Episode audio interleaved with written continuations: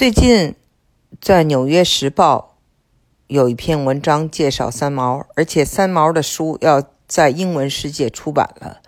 那么我们看到的呢，这是一个什么样的例子？这是一个就是在东方，尤其是华人世界里产生了极大影响的这些人，现在也开始被英文世界关注。虽然呢，有一些这个时间上的延迟。比如说，在这之前呢，呃，在金庸去世之前那一年吧，呃，开始出现了这个英文的金庸的书籍在呃海外出版。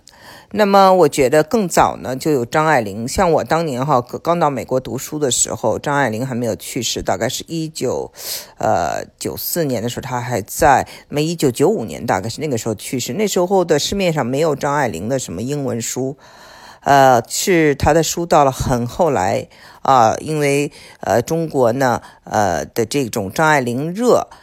传到了西方，大家才开始关注张爱玲。那么我们看到这个趋势呢，也证明就是说，华人世界的这些文化的影响，哈，现在越来越大。因为这个消费能力，这个人口，呃，众多，所以呢，就是呃，西方也越来越关注。那三毛的书将要出英文版了，我真的非常开心，因为我自己本身是一个三毛的迷。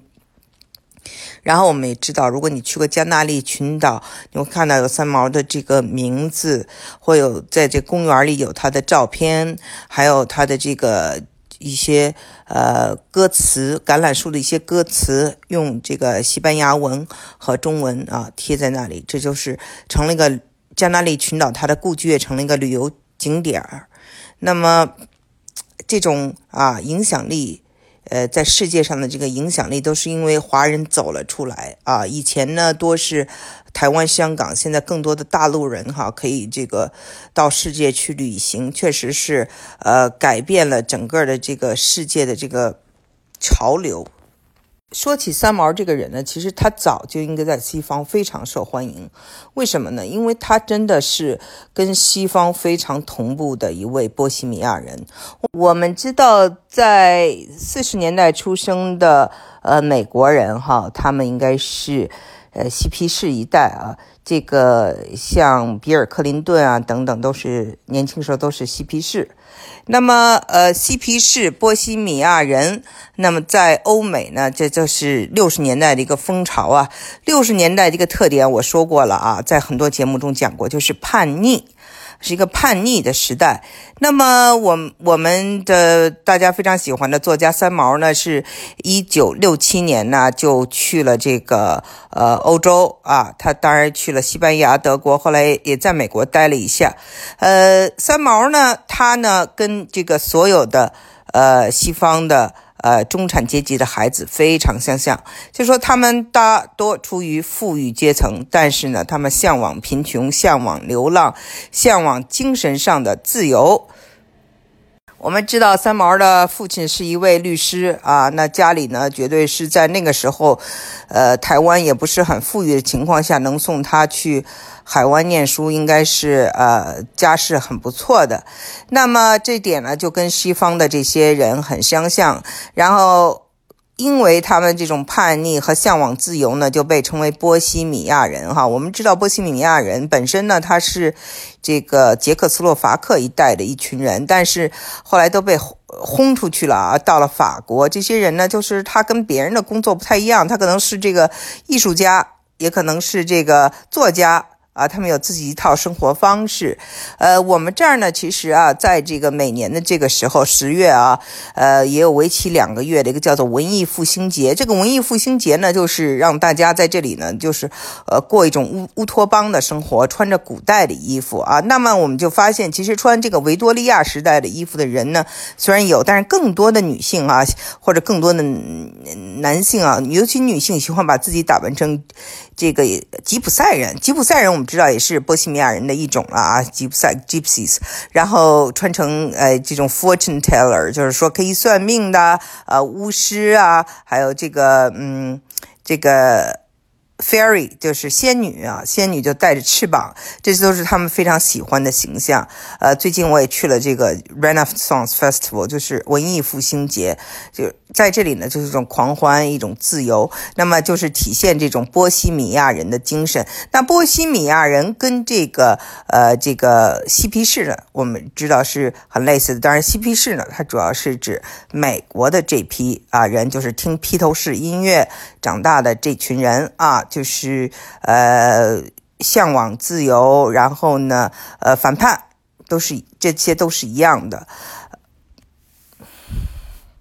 那么我不知道大家有没有看过当年啊，就是呃三毛的《滚滚红尘》在金马奖那个呃获获奖的那个时候，他没有得。他虽然没有得这个最佳编剧奖，但是其他人都得了很多奖，导演啊，呃这个演员呀。然后他呢，呃那天呢就是也出席了，他穿了一身衣服，就是标准的波西米亚人的衣服啊，就是呃这个袖子呢是很肥大的。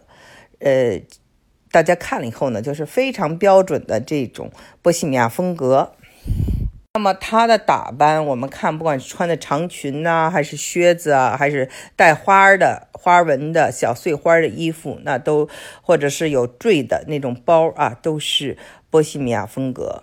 那么在这个波西米亚人呢，呃，就是到了后来呢，就是非常流行的，尤其在两千年呢，叫做。Bobos 波波族，这个波波族呢，就是一方面呢，就是 bourgeois 啊，小资啊，布尔乔亚这个词啊，不呃，一方面就是 bohemians，就是呃，又有小资又波西米亚，就是说这群人就叫做波波族啊。我呢，在这个两千年的时候出了本书，叫做《俗不可耐》，其实讲的也是这些。我的这个女主角啊，这几个人其实都是波波族了，然后也有这种叫做呃。雅痞就是 Young Urban Professionals，雅痞啊，那也是一个词，就是他们呢，就是呃波波族呢，其实就是嬉皮士加雅痞，就是 Hippies and 雅痞，对吧？然后呢，就是小资啊，就是有一部分波西米亚情节，但又很小资啊，很布尔乔亚这样的一个组合。呃，那么嗯，这个社会啊，还是分层的。那么，除了这个波波族，当时还流行一个叫做 hobos，就是呃，这个 ho 就就是有各种说法，有人说呃 high boys，或者是说 ho 就是 homeless，那就是比呃波波族稍微贫穷一些的这种，又是呃流浪的这个一群艺术家、作家，像当年的这些。在路上的卡鲁亚克这群人都可以算是 hobos，或者他他自己叫说这个，呃，达摩流浪者啊，这个 bums，这个 bum 大家知道 b u m，大家可以去查一下这个词儿，也有这个 homeless 的一个呃概念在里头。那三毛的精神流浪，跑到撒哈拉沙漠去生活，这样的自我放逐都非常符合。当时的这个世界文化的潮流，当年的这些波西米亚人或年轻人反叛的嬉皮士们已经走在了世界的前端。那么他呢，也是一个非常的前瞻、超前的人。那么《纽约时报》称他为流浪作家。我在西方也碰到很多中国女性受了三毛作品的影响，嫁了外国人，甚至有的人呢，就是他们的丈夫跟荷西一样，也留着大胡子。但是呢，其实有很多最后又离婚了，因为呢，像这种三毛的这个爱情，实际上呢是之所以能成为永恒是。一个非常悲伤的故事，但同时呢，我们也看到三毛本身呢，他是一个在精神上超越了国界的人。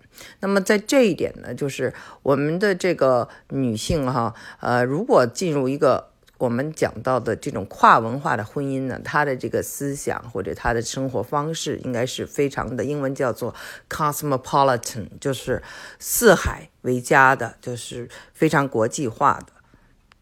Cosmopolitan 这个词呢，呃，就是在 Sex and City 非常时尚的时候啊，就是两千年初的时候，也也是在美国文化里大家非常喜欢用的一个词。呃，那时候就讲地球村啊，国际化啊，是吧？所以中国也是一样，当时进入了 WTO，呃，全世界呢都是啊这种呃文这种交融啊，就是贸易啊文化。那现在呢，我们看呢，这个世界已经转了，就是各玩各的了，就是民族主义抬头。那逝去的三毛呢，他也所。代表那个时代也结束了，虽然给我们很多美好的回忆，但是呢，呃，今天的世界已经不是他在的那个样子了。这呢，就常常使我们越发的怀念他。所以我看到这篇文章，看到他的旧照片呢，也非常的感怀。呃，有人说三毛是死于自杀，但是我想，如果我们对这个医学啊和药物做一些了解的话，三毛当时呢，他是做了手术，应该是有一定的这种麻醉，我不知道是什么样的麻醉，是全麻还是怎么样？呃，麻醉呢是可以使人产生幻觉的，呃，但是他呢，因为睡眠不好，又吃了这个。呃，就是安眠药、麻醉剂加安眠药，就是可能会有人人呢产生一种英文叫做 hallucination，就是一种幻觉。那么他最后到底是不是自杀，这个很难说。但是我我觉得，呃，三毛肯定是有一定的抑郁症啊，他对荷西的怀念，嗯。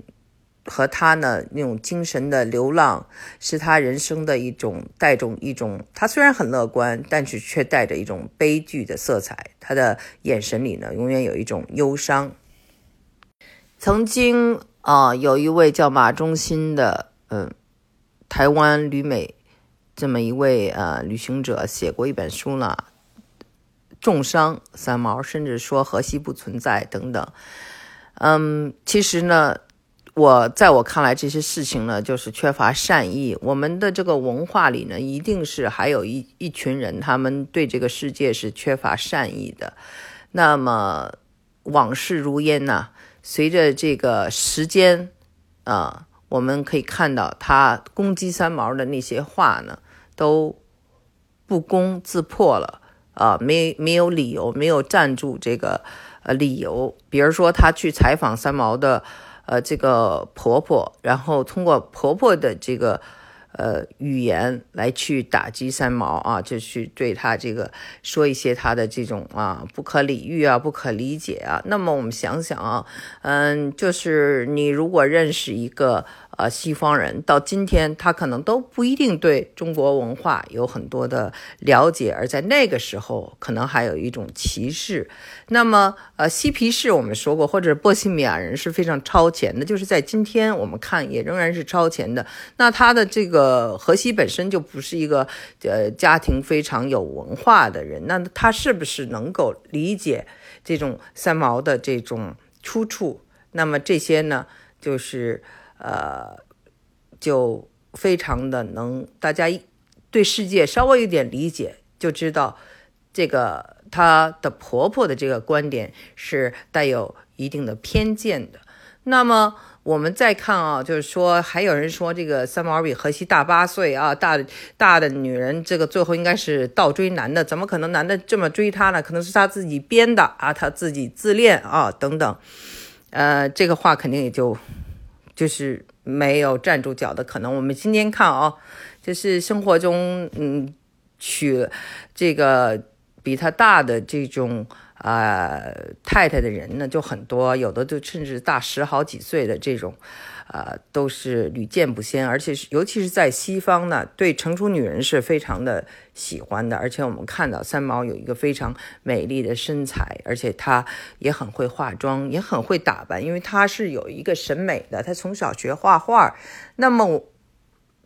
又是这么一个有思想的人，任何一个人都会倾心的，这个是毫无疑问的。呃，那让他去倒追荷西啊，一个呃小男孩，然后嗯，我觉得呢，是我们从一个常理来讲是不太可能的。他其实最从我们的看他的作品中看得出来，是非常合情合理的一个这种推理，就是他是被荷西的这种啊爱真挚的爱所打动的，而在跟他一起生活呢，又是被他的这种啊厚道啊诚实所感动啊。那个厚道这个词呢，是三毛的这个弟弟啊陈杰评价这个荷西。